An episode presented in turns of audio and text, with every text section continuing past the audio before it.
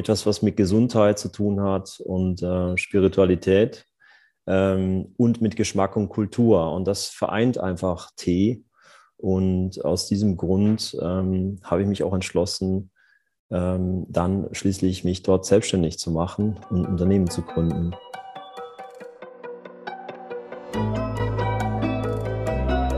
Forever Young, der Gesundheitspodcast vom Lanzerhof. Von und mit Nils Behrens. Grüner Tee ist nicht erst seit gestern für seine heilende Wirkung bekannt. Vor allem im asiatischen Raum hat eine lange Geschichte in der Kultur und in der Medizin. Grüner Tee war auch Teil der Philosophie, es werden Teezeremonien abgehalten und er wird in Meditationen verwendet. In der Naturheilkunde wird er in der Therapie eingesetzt und viele Menschen nutzen ihn auch im Alltag, um ihre Gesundheit zu fördern oder trinken ihn einfach, weil er ihnen gut schmeckt, so wie ich zum Beispiel. Dr. Jörg Schweikert ist Ernährungsberater und Tee-Experte. Er ist Betreiber der Website grünertee.com, auf der er über die Anwendungsmöglichkeiten und die Geschichte von grünen Tee informiert. Und mit dem Dr. Schweikert Verlag veröffentlicht er Artikel zum Thema ganzheitliche Gesundheit und Ernährung. Außerdem ist er der Gründer von Sunday Natural, ein Anbieter unter anderem von Nahrungsergänzungsmitteln und eben halt auch Tee. Herzlich willkommen, Dr. Jörg Schweikert. Hallo, ich grüße dich. So, lieber Yoshi, bevor dir du quasi Grüntee zu deiner Passion gemacht hast, ähm, hast du ja eigentlich so eine ganz klassische Managerkarriere gemacht. Du warst in Berlin, hast da Wirtschaftswissenschaften studiert und ähm, ich glaube, dann warst du ja sogar bis in den Finanzvorstand von Axel Springer, glaube ich, irgendwie so. Was, wie, wie, kommt man da von, von, von so einer Karriere, ich sage mal jetzt wirklich Finanzen, hin zu Gesundheit und äh, quasi grüner Tee? Also ich meine, das ist ich würde mal sagen, weiter weg kann man sich ja fast gar nicht vorstellen. Ja, das ist wohl wahr. Ähm, aber wenn man den Tee so betrachtet, auch philosophisch betrachtet, dann birgt er ja eine ganze Menge an verschiedenen Elementen, die einem auf einen ganz neuen Weg bringen können. Man sagt ja nicht umsonst der Weg des Tees, Chado. Ich will nicht sagen, dass nur der Tee mich dahin gebracht hat, wo ich heute bin, aber sicherlich ähm, die Überlegung, etwas zu machen mit mehr Inhalt, mit mehr Sinn, ähm, etwas, was mit Gesundheit zu tun hat und äh, Spiritualität ähm, und mit Geschmack und Kultur. Und das vereint einfach Tee.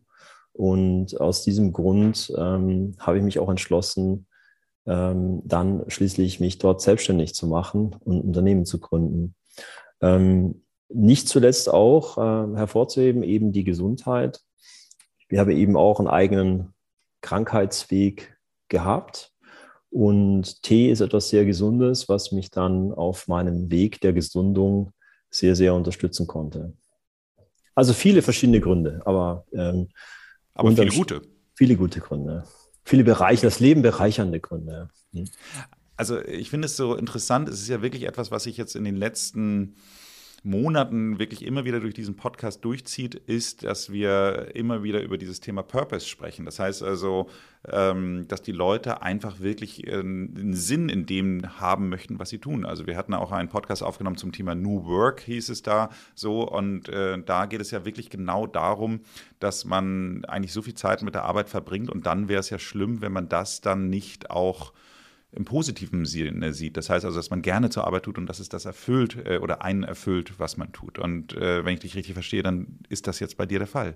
Ja, 100 Prozent. Ähm, also dieses Glück zu erleben, ähm, ist unglaublich. Ähm, also ich war früher sogar unglücklich mein, in meiner alten Karriere und wusste dann anfangs gar nicht warum. Ähm, heute bin ich wirklich erfüllt und glücklich oder sage ich mal glückselig, um es konkreter aus, besser auszudrücken und ähm, das Interessante ist, dass dieser Weg zwar am Anfang hart und ähm, anstrengend war, aber er ist jetzt umso erfolgreicher.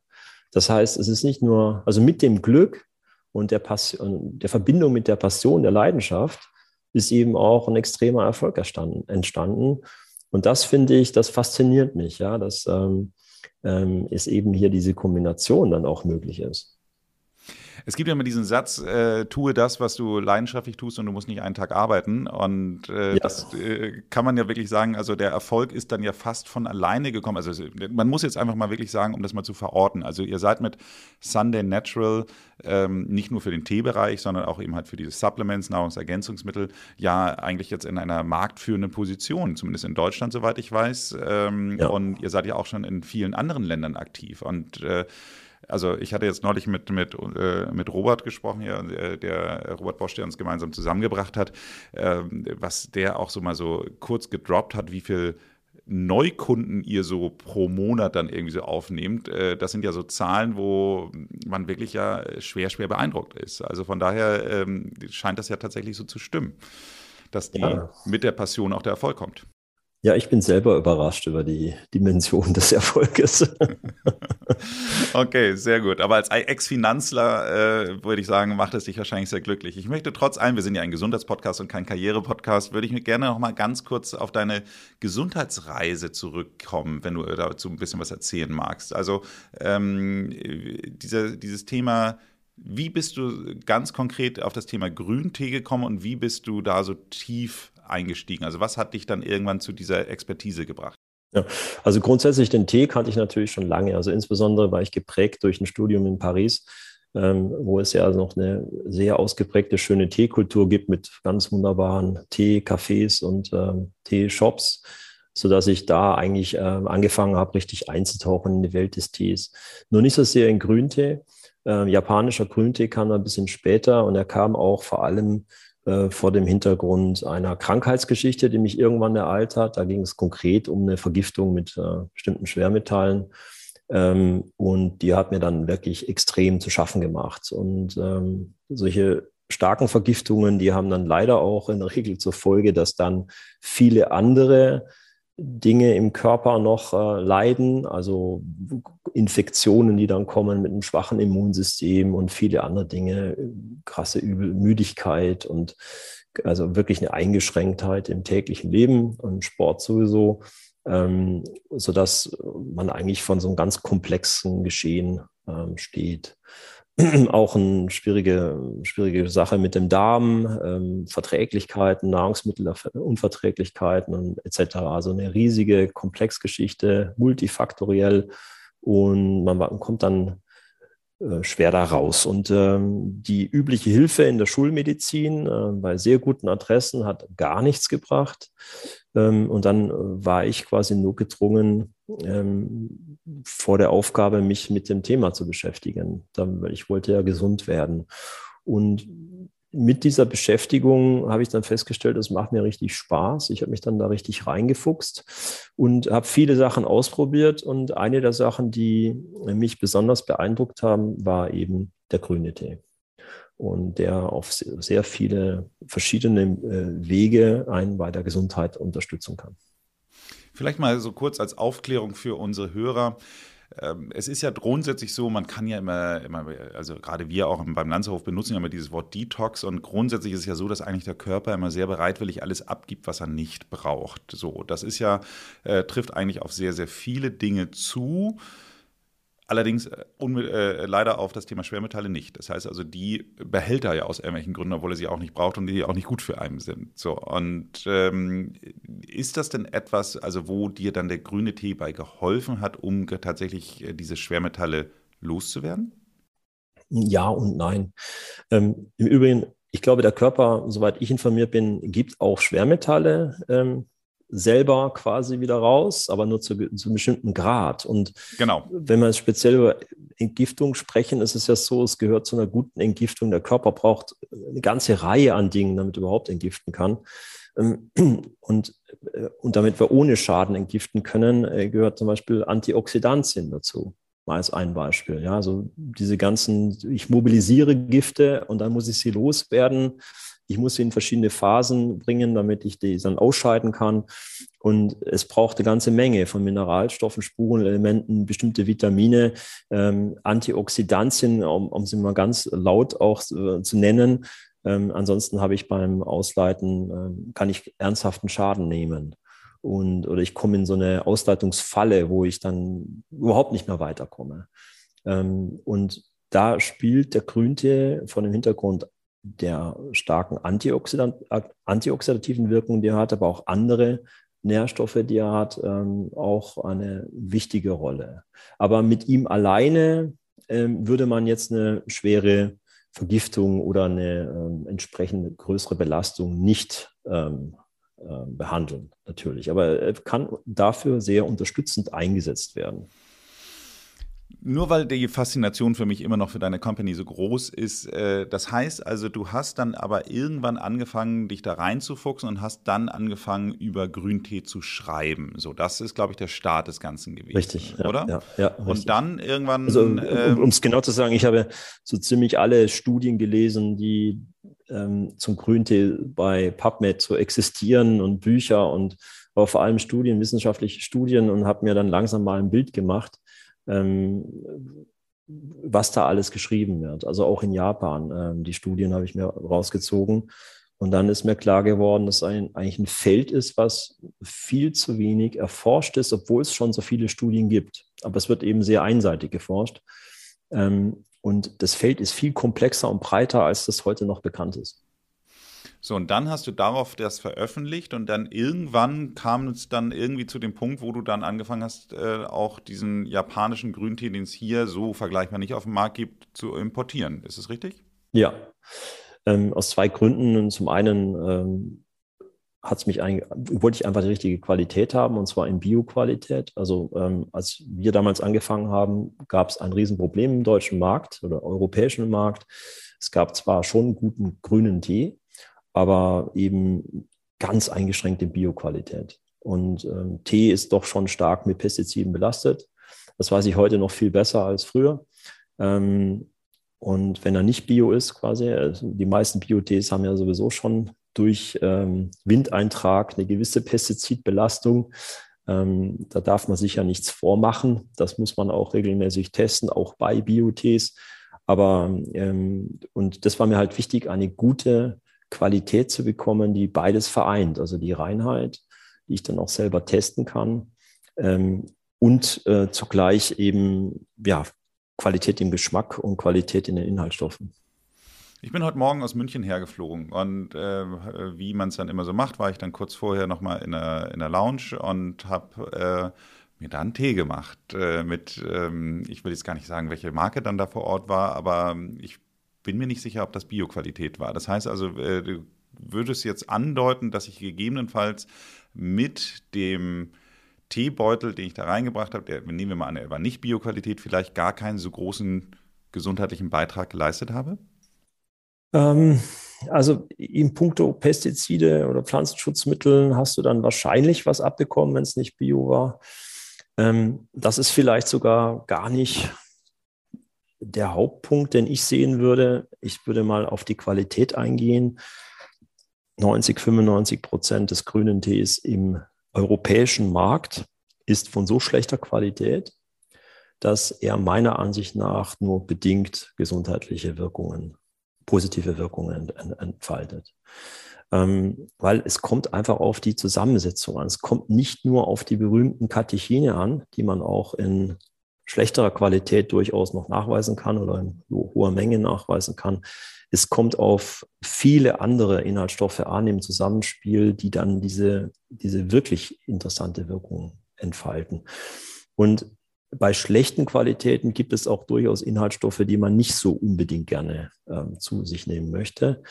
Ähm, und äh, man muss einfach wissen, die ähm, 95 Prozent der, der Mengen im Markt gerade die Supermarktqualität oder das, was man in so einer Teelounge trinkt, ähm, das sind ähm, späte Ernten. Das ist billiger. Das ist quasi der, ähm, da wird ein Teefeld mehrfach im Jahr geerntet und die späten Ernten sind viel schlechter und ähm, auch weniger gesundheitlich zuträglich. Ich habe als äh, Student in einer Unternehmensberatung gearbeitet für äh, Mergers and Acquisition. Da weiß ich noch genau, dass mein einer der, der, der Partner fing dann auf einmal an, grünen Tee zu trinken. Und da haben sich dann auch die äh, Assistentin dann immer so darüber lustig gemacht und immer gemerkt, wie ekelhaft er doch schmecken würde. So. Und äh, ich musste ganz ehrlich sagen, wenn ich, äh, man hat sich über die Jahre dann auch an den grünen Teegeschmack gewöhnt, wie man sich auch an viele Dinge gewöhnt, wie man sich vielleicht auch an Kaffee oder andere bittere oder meinetwegen auch Bier, äh, muss man sich auch erstmal dran gewöhnen. Ähm, für mich muss ich aber auch ganz ehrlich sagen, und das soll jetzt hier gar kein Werbeblock sein, hat sich auch durch eure Tees eine ganz neue Welt für mich aufgetan. Zweierlei Gründe. Das eine ist äh, der grüne Tee, den ich von euch kenne, hat gar nicht so viel Bitternis, wie man sonst es mit grünen Tee assoziiert, ähm, was äh, zum einen ähm, den, den Riesenvorteil hat, dass wenn man ihn auch mal ein bisschen länger in der Tasse oder in der Kanne vergisst, dass er dann auch nicht äh, sich ganz so stark im Geschmack rächt. So, das heißt also, er ist immer noch trinkbar. Das zweite ist aber auch, und das finde ich so interessant, ist die Geschmacksvielfalt. Das heißt also wirklich, dass ich jetzt so, ich habe so mal so ein, so ein Set von, ich weiß gar nicht, äh, ähm, drei Sorten, glaube ich, waren es dann irgendwie so, was sich auch so als Kombi anbietet. Und wenn ich dann einfach so die Vergleiche miteinander, dann sind es eigentlich gar keine Vergleiche, sondern man hat wirklich das Gefühl, ich trinke verschiedene, also es ist einfach eine, äh, eine andere Kategorie untereinander. Man hat nicht das Gefühl, dass alles grüner Tee ist. Und das, finde ich, ist ja eine sehr hohe Faszination, die da auch mit verbunden ist. Also man hätte nie gedacht, wie vielfältig das sein kann. Früher hat man versucht, den grünen Tee interessanter zu machen, indem man nochmal irgendwie ihn mit Limone versetzt hat oder Pfirsich oder keine Ahnung, was für ein Blödsinn. Ähm, und man braucht das alles gar nicht. Und das ist für mich äh, schon eine hohe Faszination. Ja, das ist absolut richtig. Also wenn man sich mit, wenn man die Welt des grünen Tees kennenlernt, dann stellt man tatsächlich fest, wie komplex sie ist. Da gibt es also im Vergleich zu sagen, wenn man über Autos spricht, gibt es eben vom Lkw bis zum Sportwagen alles. Und jedes hat seine Berechtigung. Und interessant ist, dass Geschmack und Wirkung beziehungsweise Inhaltsstoffe konkurrent gehen. Das heißt, ähm, die verschiedenen Inhaltsstoffe machen ja den Geschmack und das Aroma. Und jede, jede eigene Teevariante hat eine ganz spezifische Gesundheitsausprägung ähm, oder kann helfen bei bestimmten Themen. Und nicht jeder Tee ist für jeden Menschen zu empfehlen. Und das merkt man beim Grüntee ähm, relativ schnell, ob er einem gut tut oder nicht. Also von den, sagen wir mal, mindestens 30, 40 Varianten, die man da zu sich nehmen kann, äh, sollte man unbedingt nach Geschmack gehen und sich auch nicht einreden lassen, es ist ein guter oder ein schlechter Tee, sondern wenn er einem schmeckt, dann soll man den trinken. Und meine Erfahrung ist, dass im Lauf der Zeit sich dieser Geschmack nochmal ändern wird, weil der Körper eventuell dann bereit ist, die nächste Stufe zu gehen eines intensiveren Tees oder aber sich bestimmte gesundheitliche Probleme gelöst haben und man dann einen Schritt weitergehen kann. Also ich habe ja auch in diesem Podcast schon mehrfach äh, mich geoutet als ein ganz, ganz, ganz großer Matcha-Fan. Das liegt daran, dass ich eigentlich bis vor zwei Jahren gar keinen Kaffee getrunken habe und äh, jetzt ab und zu es doch mal tue, wobei es mir auch, also wenn ich jetzt ab morgen äh, für immer darauf verzichten würde, würde mir wahrscheinlich auch nichts fehlen, aber es, äh, ich liebe einfach Heißgetränke und manchmal ist die Darreichungsform von Kaffee ist einfach schneller verfügbar, als ähm, es ähm, mit Tee der Fall ist. Deswegen äh, gibt es manchmal gesellschaftliche Anlässe, wo mich einfach dann lieber auf den, also wo ich auf ein Heißgetränk nicht verzichten möchte. So. Was ich aber sagen möchte, ist, für mich war Matcha, die Entdeckung des Matchas, einfach so ein, ein Riesenmehrwert, weil es eben genau das ist, was die Kaffeetrinker, glaube ich, so lieben, dass man einfach ein irgendwie gefühlt also im Englischen würde man sagen, der, der, der, der, hat einfach mehr Body. Also der, der, der, der, der, man hat einfach das Gefühl, dass man ein, ein gehaltvolleres Getränk zu sich nimmt, was, ähm, ich sage jetzt mal, fast so ein bisschen dichter am, am, am, am, Saft oder am Kaffee dran ist als an normalen Tees, sage ich mal. Also Tee, normale Tees sind für mich Tasty Hot Water und Matcha ist irgendwie eine Stufe mehr. So, und ähm, dazu würde mich einfach mal interessieren, äh, ist der dann, weil er so viel mehr hat und so viel konzentrierter ist, ist er dann auch noch krass viel gesünder oder, oder wie würdest du es einordnen? Mhm.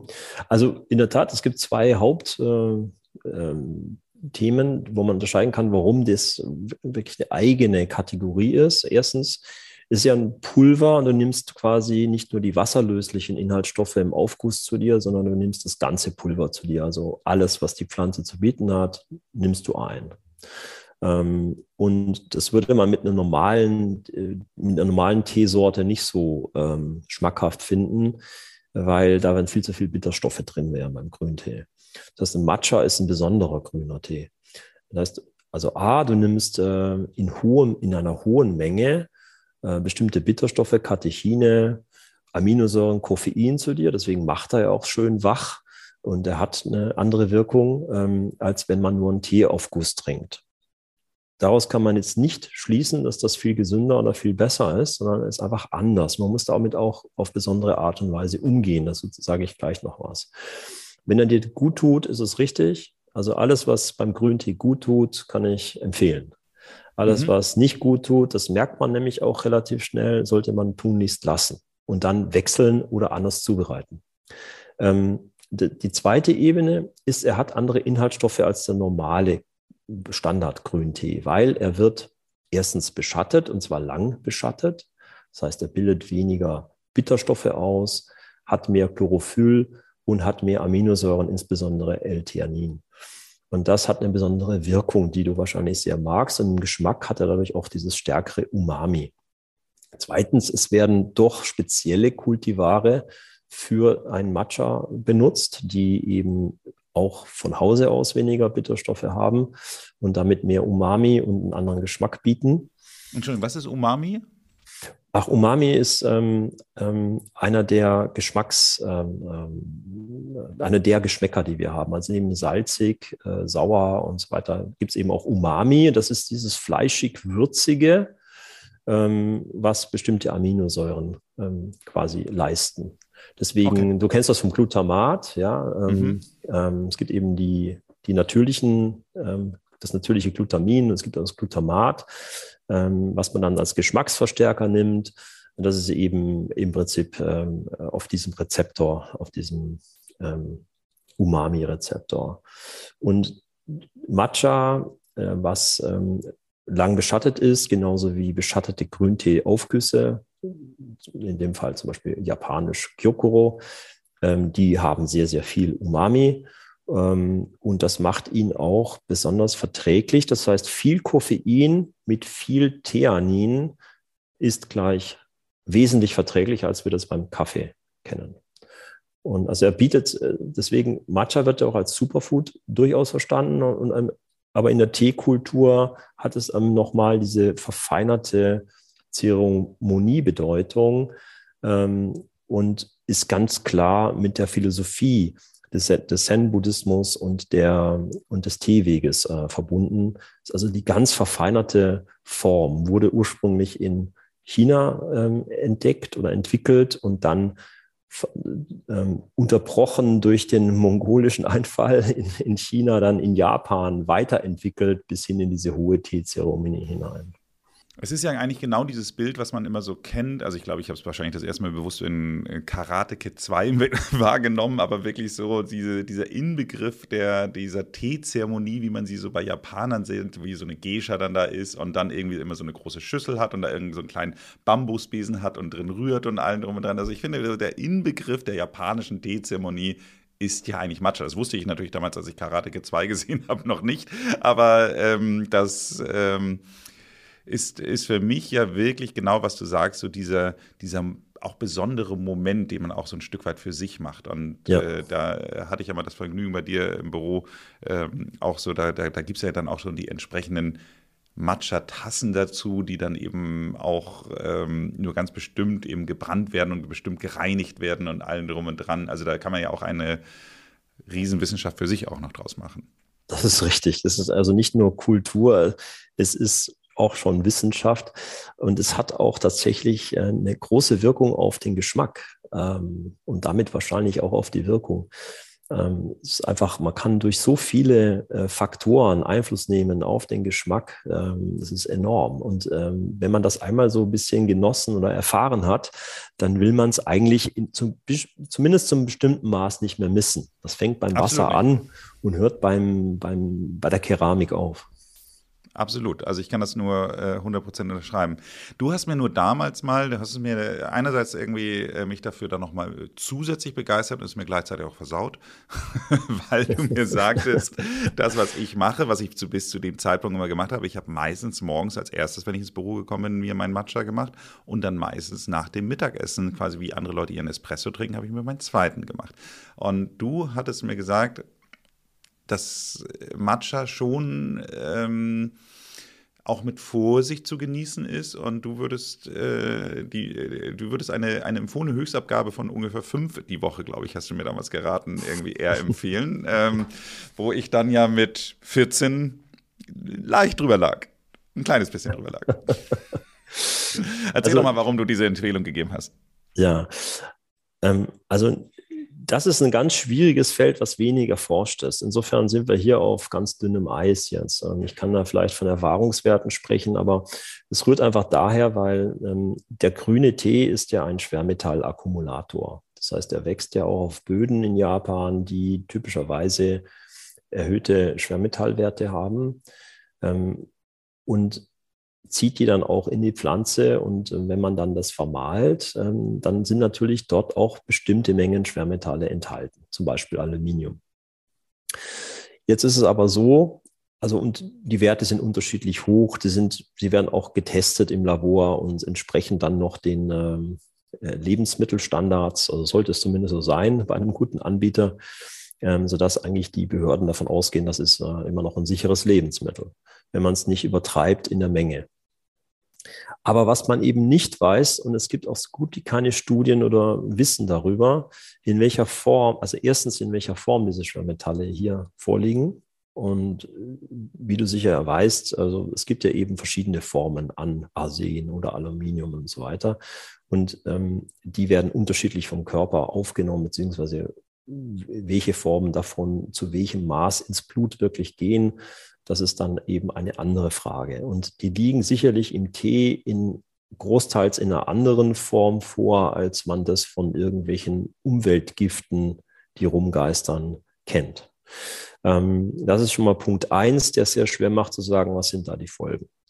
Ähm, und der Punkt zwei ist, Grüntee ist ein Entgiftungskünstler. Das ist eine seiner Eigenschaften. Das heißt, ähm, alle Gifte, die ich quasi damit aufnehme, werden ja auch direkt wieder auf eine Art und Weise gebunden und in der Entgiftung wieder unterstützt, sodass das, was ich da quasi mit aufnehme, ähm, eigentlich nicht so eine große Rolle spielt. Man setzt ja auch Matcha oder Grüntee durchaus auch gezielt zum Entgiften ein. Das hat ja seinen Grund. Ähm, aber wenn man die Mengen betrachtet, würde ich einfach als ganz vorsichtiger Mensch, der solche Studien liest und Labore liest, sagen, ähm, man sollte da in der Menge ein gewisses Limit setzen, ähm, weil man weil man es einfach noch nicht wirklich weiß. Das heißt also eigentlich wie alles im Leben, die Dosis macht das Gift. Die Dosis macht hier das Gift und das gilt hier nicht nur für die Schwermetalle. Du nimmst mit Matcha eine wirklich sehr große Menge an Katechine oder Bitterstoffe äh, zu dir. Und die sind bis zu einer gewissen Menge sind sie eben sehr, sehr unterstützend im Körper. Und ab einer bestimmten Menge können die toxisch werden, zum Beispiel lebertoxisch. Ähm, das ist allen voran das berühmte EGCG, das ja so viel untersucht wird. Und ab einer bestimmten Menge kann es eben sein, dass dann die Leber ähm, das nicht mehr gut findet. Und ähm, und da gibt es für mehrere dieser Inhaltsstoffgruppen gibt es so gewisse Limits, wo das dann kippt. Das ist aber Antioxid das kann ja bei Antioxidantien ja auch so sein. So also ist auch da kann ich es ja übertreiben, sodass dann quasi irgendwann mal so der quasi der Schalter genau sich umdreht, sodass er dann im Grunde genommen eigentlich den gegenteiligen Effekt hat. Also von daher sehr interessant. Ich habe mir daraufhin, weil ich meinen Nachmittagsmatcha ein bisschen vermisse, äh, habe ich mir jetzt gerade was bei euch bestellt. Äh, hier, äh, ich halte es in die Kamera, was man natürlich jetzt im Podcast nicht hören kann oder nicht sehen kann.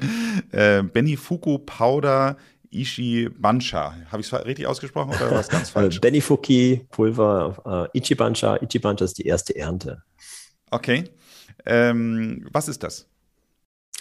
Benifuki ist ein ganz spezieller Grüntee. Ähm, und zwar ist es ja so, dass man eigentlich in zwei riesige Stränge unterscheiden kann beim Grüntee. Einmal die chinesische Variante Sinensis und die ich nenne sie mal jetzt einfach indische Variante, Asamika. Ähm, das ist ein, Asamika ist ein viel größerer Strauch. Ist ja einer der Gründe, warum der Schwarztee in Europa so populär geworden ist, weil die Engländer dort äh, äh, in Kolonialzeiten Zugriff hatten und die ähm, nur die Asamika, die bittere Asamika hatten und der Grüntee schmeckt halt fürchterlich. Dann hat man das Ding oxidieren lassen und schon hatte man einen schmackhaften Schwarztee.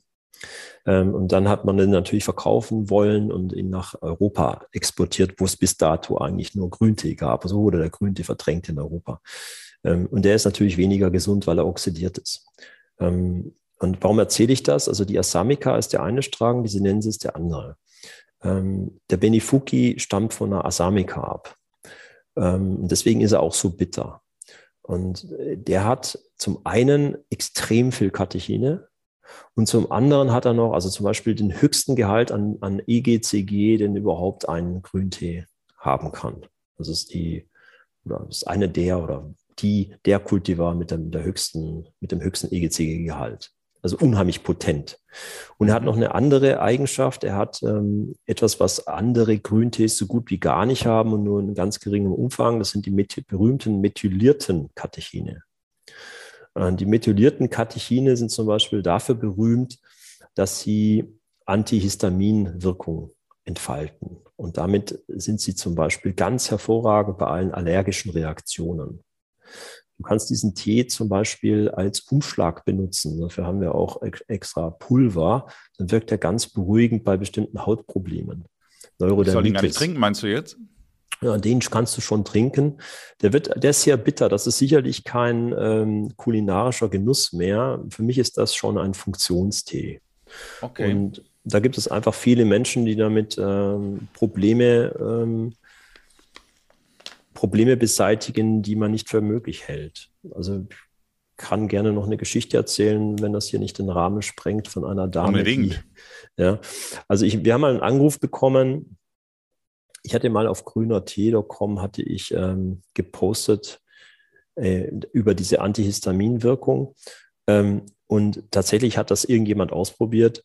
Ähm, und dann rief der Sohn an und war also in Tränen und wollte uns, wollte mir danken und sagte, äh, seine Mutter hätte jetzt schon seit so und so vielen Jahren das Haus nicht mehr verlassen, weil sie eine so starke allergische Reaktion hat auf alles in der Umwelt, dass sie gar nicht mehr rausgehen konnte. Und sie hat dann angefangen, diesen Tee zu trinken und dann sind die Beschwerden so weit zurückgegangen, dass sie also das Haus wieder verlassen konnte. Und er wollte mir mal so danken für diesen Text und hatte dann noch Fragen, weitere Fragen, wie er äh, das jetzt auf Dauer einnehmen kann, ohne dass das Leber toxisch wird und so weiter. Also sehr rührende Geschichten. Das ist ein richtiger Funktionstee. Okay, und wie nehme wie nehm ich dann das Puder, äh, Puder zu mir? Ich dachte, ich könnte den wie Matcha zubereiten, kann ich dann scheinbar nicht. Ähm, ist das jetzt, das ist Pulver, ne? Doch, das kannst Powder. du ganz normal in heißes Wasser einrühren wie Matcha. Ähm, wird extrem bitter schmecken, wird aber auch seine Wirkung entfalten. Ist zum Beispiel ganz toll bei aufziehender Erkältung. Also okay. ich habe schon viele aufziehende Erkältungen vom Tisch bekommen, weil ich mir dann ähm, so eine Ladung von Benifuki äh, verpasst habe dafür, für Erkältung, auch jetzt hier Tipp an unsere HörerInnen, ähm, ich kriege ja wirklich seit, ich weiß gar nicht wie viele Jahren, ich keine Erkältung mehr hatte, auch schon vor Corona. Äh, und dafür ist meine Geheimwaffe immer Zistus. Ich habe bisher Zistus, Zistus immer ja. als ähm, ja. Tabletten zum Lutschen gehabt. Jetzt habe ich auch mal von euch einen Tee bestellt. Ähm, aber für mich ist Zistus eine der Nummer eins Tipps, sage ich mal so, ja. um Viren ja. abzuhalten. So. Und es ist Richtig. ja lustigerweise, hat äh, Zistus jetzt ja auch nochmal eine kleine Karriere in der Corona-Zeit gemacht, weil äh, auch da ja immer mehr Leute dann irgendwie sagen, okay, das kann auch ein bisschen helfen dafür. Ich glaube, ich weiß aber nicht, wie, wie wissenschaftlich bewiesen das ist. Aber ich persönlich kann nur einfach sagen, A, habe ich bisher noch nicht Corona gehabt, aber B, äh, kann ich nur sagen, dass ich auch sehr häufig, wenn ich eben halt in der Vergangenheit mit Leuten zu tun hatte, die Erkältung hatten, dass mich Zistus sehr, sehr oft gerettet hat. Und äh, ich war ganz überrascht, weil die Zistus-Tabletten immer sehr, sehr bitter sind, sage ich mal, das Kraut. Und ich finde euer Tee, ich habe hier so den Zistus Carigane-Tee, ähm, der schmeckt tatsächlich gar nicht so schlecht. Ja, also wir haben zwei Mischungen gemacht, wo wir ähm, die wichtigsten Pflanzen, die ich so kenne, bei er Abwehr von Erkältung gemischt haben. Zistus, hast du völlig recht, meiner Ansicht nach eine der zentralen Pflanzen. Und deswegen haben wir einmal den Benifuki mit einem Zistus und ein paar anderen Kräutern zusammengemischt. Das ist dann die Akut-Variante. Und Karigane ist ja so eine milde Grüntee-Variante. Die haben wir dann ähm, mit anderen Kräutern gemischt. Das ist dann so ein bisschen für die, um so Vorbeugung ein bisschen zu machen und äh, Nachsorge. Also eine mildere Variante.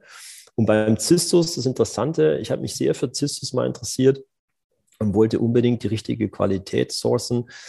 Und wir haben dann wirklich europaweit ähm, alle verschiedenen Länder angeschaut und, und, die, also Samples aus allen Herren Ländern kommen lassen, von allen Farmern und von allen Herstellern, die wir kennen oder finden konnten und haben die verglichen. Und ähm, du wirst einfach feststellen, dass es, dass der Zistus-Tee aus einer bestimmten Region in Griechenland am allerbesten schmeckt, ähm, einfach am rundesten ist und auch dem Körper ähm, die Chance lässt, äh, also der ist eben nicht unrund und er lässt auf harmonischen Wege die Chance, dass die Inhaltsstoffe dort wirken.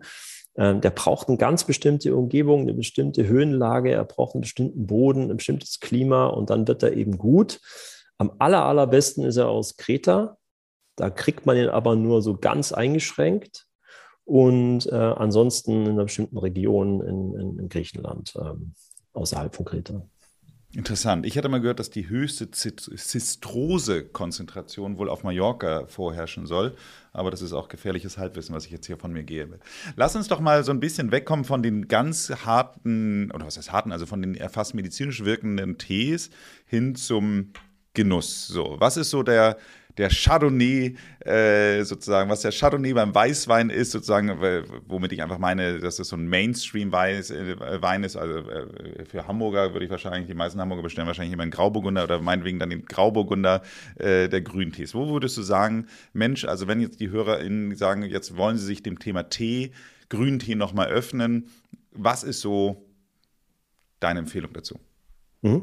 Also geschmacklich ähm, will ich da zwei Empfehlungen gerne ähm, geben. Äh, zum einen ist es der bestattete Tee, also der Gyokuro, übersetzt der edle Taubtropfen. Da werden quasi die Teepflanzen für ja, bis zu fast einen Monat mit Netzen überspannt, bekommen weniger Sonnenlicht und dann sind die einfach mit weniger Bitterstoffen ausgestattet, aber wesentlich mehr Aminosäuren. Sie haben dann trotzdem noch sehr viel Koffein, sind sehr anregend sind aber unheimlich verträglich. Also dieses Koffein merkst du einfach nicht so wie beim Kaffee. Es macht dich auch nicht abhängig und ähm, hat auch keine negativen ähm, Konsequenzen, wenn du das trinkst. Und diese Aminosäuren, das L-Theanin insbesondere, das gibt eben ein sehr, sehr angenehmes Gefühl. Das, ist fürs Gehirn sehr gut. Das ist auch Antistress. Ähm, und der schmeckt mh, durch dieses reichhaltige Umami, vielen besonders gut. Also der ist wenig bitter und sehr edel. Ist auch mit der teuerste ähm, japanische Grüntee, den man kaufen kann. Ähm, kann aber so richtig so ein bisschen abhängig machen. Also ich bin ein sehr großer Gyokuro-Fan. und Könntest du nochmal sagen, wie, das wie man das schreibt, damit die Ja, das die ist ähm, äh, G-Y-O-K-U-R-O. Mhm. Gyokuro. Okay. okay. Und ähm, das ist eigentlich eine japanische Erfindung, kann man sagen. Der zweite hat ein bisschen auch damit zu tun. Und zwar kenne ich relativ viel. Also es gibt ja viele Grüntee-Lover, die sagen, ich brauche es richtig stark, grasig, grasig frisch, chlorophyllig und ein bisschen edelbitter. Das ist der klassische Sencha. Den hätte ich jetzt, den sage ich jetzt nur, um das Gegenteil auch nochmal zu erwähnen, weil manche mögen das ja nicht, gerade so Einsteiger, die, die wollen jetzt vielleicht nicht so ein super stark grasig grünen Chlorophylltee, der so ähm, sehr viel Bitterstoffe hat. Ähm, manche lieben das, ähm, aber wie gesagt, viele Einsteiger eben nicht. Und da ist dieser Tee der Teefarmer interessant, der sogenannte Karigane. Ähm, und zwar. Karishima bei mir draufstehen. Also das, ist eine, das, ist eine, das ist eine Region im Süden Japans, Kirishima, so. die Berge. Ähm, nicht ganz, also Karigane. Karigane ist sind also Stängel, ein Stängeltee. Ah, und okay. zwar ist der Hintergrund einfach der, für normalen Tee nimmst du die Blätter und je jünger, desto besser. Und für schlechtere nimmst du ältere Blätter und äh, größere Blätter. Du kannst aber auch tollen Tee daraus machen, wenn du ihn speziell verarbeitest. Aber ähm, es gibt eben auch die Verarbeitung der Stängel. Und früher war das so, dass die Teefarmer ihre Blätter verkauft haben, um zu überleben. und die Stängel haben sie selber getrunken. Aber die mhm. fanden ihn eben gut. Und warum ist der gut? Weil der ist recht mild, der hat aber noch viele Aminosäuren, weil, der, weil über die unteren Stängel kommen die Aminosäuren in die Pflanze und werden dann oben in den Blättern durch das Sonnenlicht in Bitterstoffe umgewandelt. Das heißt, du findest die edlen Bitterstoffe in den Blättern, die auch so gesund sind wie Katechine und so, aber in den Stängeln hast du unheimlich viele Aminosäuren. Und deswegen ähm, ist dieser Tee recht schmackhaft und mild und angenehm. Ähm, er hat trotzdem noch ähm, ein, er hat nicht so viel Koffein, aber immerhin noch. Ähm, er macht diesen Tee ist sehr verträglich und er schmeckt sehr gut. Und es gibt also bei uns ganz viele Fans, die diesen Karigane trinken, wie so eine Art Einsteigertee. Interessant. Also ich finde den Sencha insgesamt, ich finde es interessanterweise, dass du sagst, dass der du ihn sogar noch als bitter bezeichnest. Ich finde ihn eben halt relativ mild und ich finde ihn fast so ein bisschen nussig, ehrlich gesagt, interessanterweise. Mhm. Wenn ich noch nicht geöffnet habe hier aus dem, dem Trial-Paket, ist der Bancha Kaori. Ja. Was verbirgt sich dahinter denn? Bancha, das ähm, ähm, ist also im Prinzip das ähm, etwas weniger exquisite Blatt, also gröber, Bann, also grobes Blatt, ähm, hat aber jetzt nicht unbedingt was Schlechtes. Ähm, Wollte gerade sagen, man, dass du mir da den billigen Scheiß verkaufst. Na, ja, nein, der ist günstiger, das stimmt, aber er ist auch milder und er hat also weniger Aminosäuren. Ähm, er hat aber was anderes, da sind dann wieder mehr Polysaccharide drin. Das heißt, er ist leicht süßlich und milder und diese Polysaccharide haben auch eine extrem gesunde Wirkung. Ähm, Beispiel insbesondere im Herz-Kreislauf-Bereich auch. Ähm, aber wenn es um den Geschmack geht, hast du hier einen eher milderen Tee. Und beim Grüntee muss man ein wenig aufpassen, wenn man einen Sencha zum Beispiel, wenn man den viel trinkt oder einen Matcha viel trinkt, dann muss man dran denken, also die, nach der TCM, also die Chinesen würden sagen, der eine ist mehr Yin ausgeprägt, der andere mehr, macht mehr Yang. Und äh, eine kühlt mehr, der andere wärmt mehr. Und du wirst wirklich feststellen, wenn du viel von einer starken Yin- oder Yang-Sorte trinkst, ähm, dann kriegst du tatsächlich ein Ungleichgewicht im Körper. Es wird dir nicht mehr so gut gehen auf Dauer. Also wenn du zum Beispiel sagst, ich liebe Sencha, äh, der ist sehr kühlend, also sehr im, im, im chinesischen Sinn kühlend. Wenn du davon zu viel trinkst, wirst du deinem Körper irgendwann nichts mehr Gutes tun. Das heißt, es ist sehr ratsam, da noch einen anderen Schwerpunkt dazu zu setzen um den Ausgleich zu schaffen. Deswegen äh, habe ich immer früher auf meinen Seiten empfohlen, trinkt doch, wenn ihr viel Sencha trinkt, auch mal einen Bancha dazu oder einen Kräutertee oder was anderes, was in Richtung wärmend geht. Da gibt es auch Grüntees, die yangisch sind, ähm, sodass ihr im Gleichgewicht bleiben könnt. Was ist Matcha? Eher Yin. Kühlend. Also wie, okay, das heißt also, wenn ich morgens, ich beginne meinen Tag fast immer morgens mit dem Matcha und dem Sencha. Das heißt, ich habe dann doppelt Yin. Du bist ja, du bist im Yin unterwegs. Und okay. das mag aber für dich okay sein. Also das ist dann wieder deine Konstitution. Äh, die Frage, wie bist du konstituiert? Und dann kann das sehr gut passen. Man muss auch die Saison im, im Auge haben. Im Winter wird man das nochmal anders ähm, mögen oder ähm, verkraften als im Sommer. Interessant. Interessant. Aber jetzt, äh, wir nehmen jetzt hier, wo wir das Gespräch aufnehmen, ist es jetzt so 15.20 Uhr. Jetzt hast du mir Lust gemacht, den Buncher auszuprobieren. Ähm, so bevor dann irgendwie wir das Gespräch beendet haben, fertig gezogen ist, sagen wir mal einfach jetzt mal an, es ist 4 Uhr. So, und ähm, muss ich mir da quasi Gedanken machen, dass ich dann nicht mehr schlafen kann? Also der Bancha hat relativ wenig Koffein. Das ist natürlich eine individuelle Sache. Ich würde ich würd empfehlen, das auszuprobieren. Ich würde auch immer sagen, sobald dein Schlaf beeinträchtigt wird ein wenig, dann war es dann zu spät oder zu viel Koffein. Das sollte nicht sein. Das ist, achte ich für absolut nicht gesund. Ähm, aber ich, also, und auch noch eine Beobachtung, eine interessante. Wenn du viel Grüntee trinkst, dann wird deine Koffeinsensibilität deutlich geringer über die Zeit. Also das machst du ja schon mit deinem Matcha. Das heißt, ich vermute, du wirst es überhaupt nicht merken. Also bei mir ist es so, ich kann nachts Grüntee trinken, starken und merke so gut wie gar nichts, weil ich einfach schon recht viel trinke.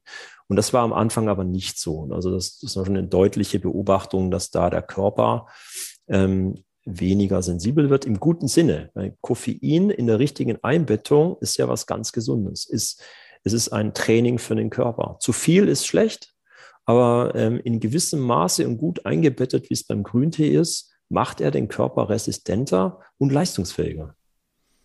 Du hast mir jetzt ja schon gesagt, ich kann ungefähr fünf Matchas die Woche. Die hast du mir jetzt erlaubt äh, äh, zu mir nehmen. Und äh, was würdest du sagen, wenn ich jetzt, ich trinke mindestens zwei Kannen Tee, also so ein Liter passt da ungefähr rein, zwei Kannen Tee pro Tag. Das sind aber auch teilweise Kräutertee. Wir haben ja beim Lanzerhof auch sehr viele Kräutertees. Ähm, von daher ähm, muss das nicht immer Grüntee sein. Aber wenn ich jetzt sagen würde, ich möchte, so wie du sagst, fünf Matcha, wie viel Kannen Grüntee erlaubst du mir denn so ungefähr?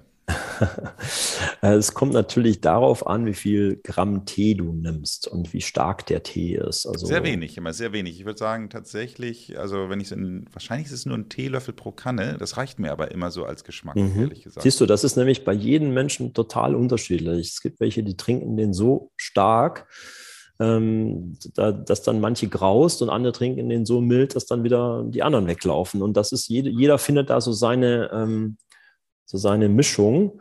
Und es kommt natürlich auch stark auf den Tee an. Aber ich würde sagen, wenn du, also in Gramm gesprochen, wenn du sagst, du nimmst einen Teelöffel, dann sind das wahrscheinlich ein, ein Gramm oder so. Ja, oder ein, zwei Gramm.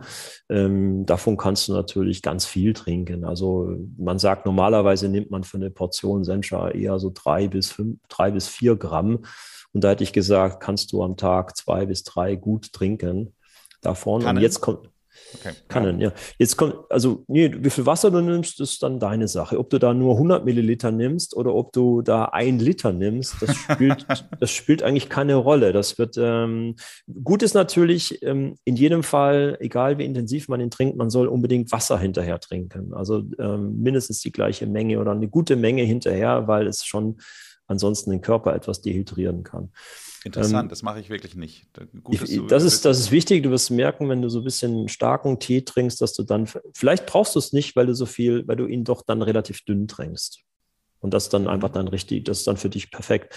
Ähm, ich will noch eines äh, sagen, was, das ist eine der meistgestellten Fragen auf grüner Tee, ist ähm, äh, die Frage nach der Anzahl der Aufgüsse.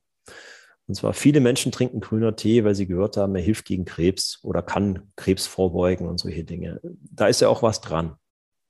Und deswegen haben sie bei irgendwelchen schlauen Professoren gelesen, man soll den Tee trinken mit dem meisten Katechin, sprich oh, vor allem das Hauptkatechin EGCG. Und das ist eben sehr bitter. Und jetzt suchen die also nach einem hohen EGCG-Tee und der soll möglichst günstig sein und haben aber sonst keine Ahnung. Also ob das jetzt die erste Ernte ist oder die fünfte, das ist dann völlig den Wurscht. Die trinken dann Hauptsache erst Bio und äh, billig. Ähm, und dann trinken sie da kannenweise. Und das halte ich für insgesamt keine gute Idee. Das ist, äh, da muss man aufpassen. Ähm, und das hat dann verschiedene Gründe. Und um Darauf gehe ich jetzt aber gar nicht ein, sondern auf die Zubereitung. Das war ja dein Thema gerade. Und da passiert nämlich Folgendes. Da haben Sie auch gelesen, man soll den Tee möglichst lange ziehen lassen mit einer möglichst hohen Temperatur, damit da die möglichst viele Bitterstoffe auch wirklich ins Wasser kommen. Also sprich, wenn ich da irgendwie x Prozent äh, Katechine, Bitterstoffe im Tee habe, im Teeblatt, wie kriege ich jetzt das alles ins Wasser? Also lasse ich das mhm. extrem lange mit hoher Temperatur ziehen und mache möglichst äh, fünf, sechs, sieben Aufgüsse, damit ich das noch äh, reinbekomme. Und so wird aus meiner Sicht kein Schuh daraus. Das ist also wirklich nur dann ratsam, wenn ich eine starke Krankheit habe und so viele Bitterstoffe brauche, quasi wie eine Medizin. Das ist aber für den täglichen Genuss überhaupt nicht zu empfehlen für die Vorbeugung nicht zu empfehlen. Das ist unharmonisch, das ist ungesund. Das auf Dauer wird man sich keinen Gefallen damit machen. Ich finde den zweiten Aufguss insgesamt immer so fürchterlich, ehrlich gesagt. Also ich ja, äh, geschmacklich. ja. Und also, du musst das hören. Aufguss in Japan, wenn du bei einem Meister äh, Grüntee trinkst, ähm, da macht er ja nicht äh, zwei Minuten Ziehzeit oder drei Minuten Ziehzeit auf dem Sencha und macht dann noch einen zweiten Aufguss. Er macht dann fünf, sechs Aufgüsse, weil der erste Aufguss zehn Sekunden, 20 Sekunden nur dauert. Der zweite nochmal zehn oder 20. Da bist du in Summe vielleicht da, wo der Europäer, der typische Europäer, dann äh, den ersten Aufguss schon macht. Und da kommt dann dieser miese Geschmack her im zweiten Aufguss und er wird ja immer unharmonischer. Das heißt, wenn du natürlich 10, 15 Minuten lang ihn insgesamt ziehen lässt, da, dass das A, schmeckt das nicht mehr. Gut, wenn es dir schmeckt, ist okay. Also wenn es jemand schmeckt und gut tut, habe ich nichts gesagt. Aber grundsätzlich mal so als Orientierung, äh, fünf Aufgüsse heißt nicht fünf mal drei Minuten ziehen lassen. Das ist, äh, das ist äh, hardcore. Ähm, fünf Aufgüsse in Japan heißt fünf mal 10, 20, 30 Sekunden. Ich habe im Augenblick gerade in der Vorbereitung für einen anderen Podcast ähm, auch gelesen, dass eben halt gewisse Lebensmittel eben halt eine positive oder negative Wirkung auf die Hormone haben. Bei Hormonen denkt man ja dann als erstes immer an Frauen und die Wechseljahre, aber auch wir Männer haben ja Hormone. Ähm, und da war als positive, ähm, positiver Aspekt auch der grüne Tee angebracht, mhm. der eben halt ausgleicht, dass wir gerade als Männer zu viel Östrogene aufbauen und zu viel Testosteron ja. abbauen. Ähm, ja. Ist das eine Eigenschaft von Grüntee im Allgemeinen oder würdest du auch da wieder sagen, das würdest du speziell einer gewissen Sorte zuordnen? Also es ist etwas schwierig zu sagen, weil die Unters also Erstmal, was ist bekannt? Ja, richtig. Es gibt einige Studien dazu und da wird insbesondere das EGCG untersucht, das Hauptkatechen. Es wird ja sowieso immer nur hauptsächlich untersucht und das ist auch das Problem an der Sache. Es gibt ja viele Katechine im Grüntee, nicht nur das EGCG. Es wird aber untersucht, warum? Weil man in wissenschaftlichen Studien natürlich probiert, irgendwie vergleichbare, einfache äh, wiederholbare Untersuchungen zu machen. Und dann nehme ich dann einfach ein standardisiertes EGCG-Extrakt und kann das natürlich viel besser machen, als wenn ich irgendwie Tee unterschiedlich zubereite, verschiedene Sorten habe und nicht mehr vergleichen kann. Also und außerdem Patent, ja, das Thema Patentierbarkeit und all diese Dinge. Also deswegen ist immer das EGCG im Vordergrund und da weiß man zum Beispiel, dass es bei Östro Östrogendominanz sehr gut helfen kann. Ähm, Heißt das, dass das jetzt auch genau nur darum geht beim Tee? Nein, überhaupt nicht. Du kannst also auf ganz verschiedene Weisen auf den Hormonhaushalt äh, ausgleichend einwirken durch verschiedene Tees. Und diese Katechine haben unterschiedliche Wirkungen. Also das eine Katechin, Katechin wird mehr auf die Hormone wirken, das andere mehr auf die. Das ist vollkommen ununtersucht. Da gibt es nichts dazu. Äh, da kann man sich nur dann auf Erfahrungswerte im therapeutischen Bereich zurückziehen.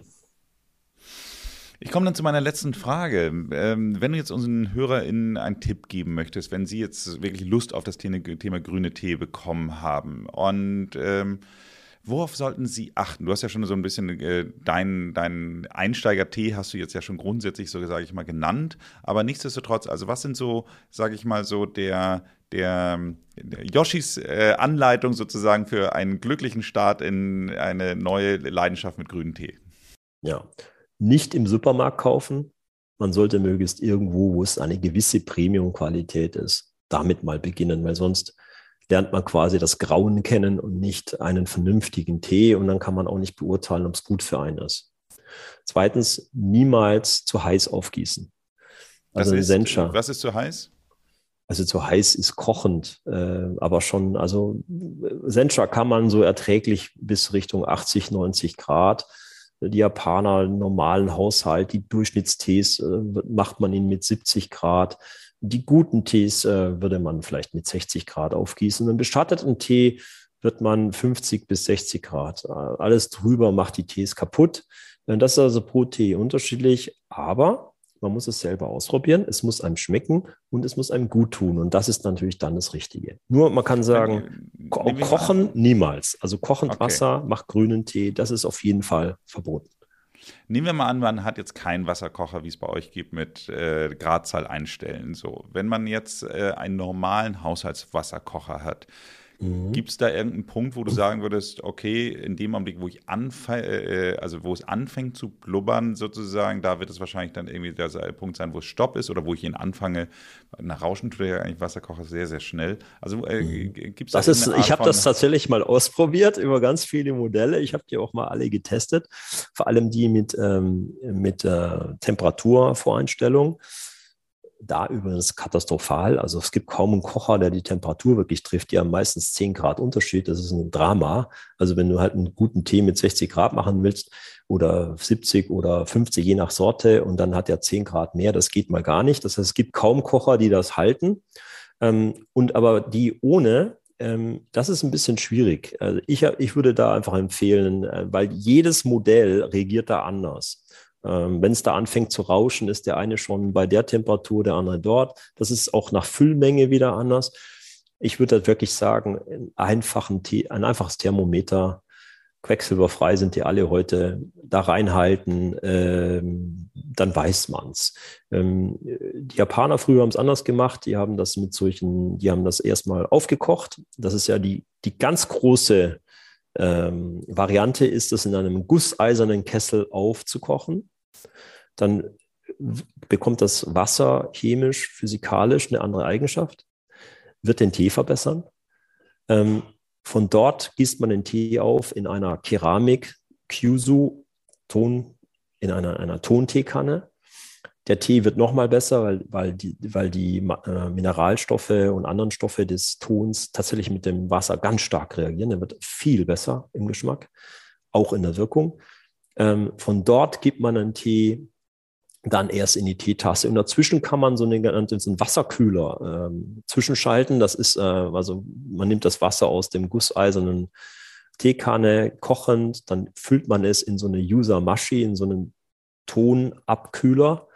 Und da gibt es dann die Regel, dass nach so und so langer Zeit, äh, ein, zwei Minuten, ist das dann auf 70 Grad abgekühlt und man kann es dann direkt drüber nehmen. Also die haben das quasi, traditionell macht man das nicht mit dem Thermometer, sondern eben durch so einen Kühler. Wenn man das liebt, ist das ein Weg. Ähm, wenn man genaue Temperaturen will, nimmt man einen einfachen elektrischen Wasserkocher, der das sauber einstellt und dann hat man Ruhe. Okay, sehr gut. Letzter Einsteigertipp, waren wir jetzt durch? Also du hattest gesagt, nicht zu heiß, äh, gute Qualität und noch irgendwas? Oder? Wasser, ganz wichtig, Wasserqualität. Ähm, ich warne davor, das machen dann doch leider die meisten, ähm, Leitungswasser in Deutschland zu nehmen. Man liest ja überall, wie gesund das ist. Ich will mir jetzt gar nicht über die Gesundheit einlassen. Ähm, auch da bin ich extrem kritisch. Aber einfach nur mal den Geschmack, den pH-Wert, weil wir haben in Deutschland nun mal relativ stark kalkhaltiges Wasser. Also wir haben dann doch ähm, ähm sieht man ja sehr hartes Wasser. Bitte? Das sieht man ja am Wasserkocher, was da immer Das sieht man am Wasserkocher. Also in Berlin ganz schlecht. Äh, gut, in der Schweiz, da gibt es äh, Orte, die haben ein, ähm, oder in Österreich, die haben fantastisches Brunnenwasser. Ähm, das ist aber hier, wenn ich dann mal über Deutschland, Österreich, Schweiz spreche, dann eben die, die Ausnahme. In Großstädten ist das zum Beispiel katastrophal. Ähm, hartes Wasser, vom pH-Wert schlecht, die Katechine im Tee gehen relativ schnell kaputt, der Geschmack ist katastrophal. Also ich empfehle ein, entweder ein gutes Flaschenwasser, still, ähm, oder eben äh, eine Umkehrosmose, also ein Filter, den man ähm, installieren kann. Und dann hat man auch gleichzeitig noch den Gesundheitsnutzen.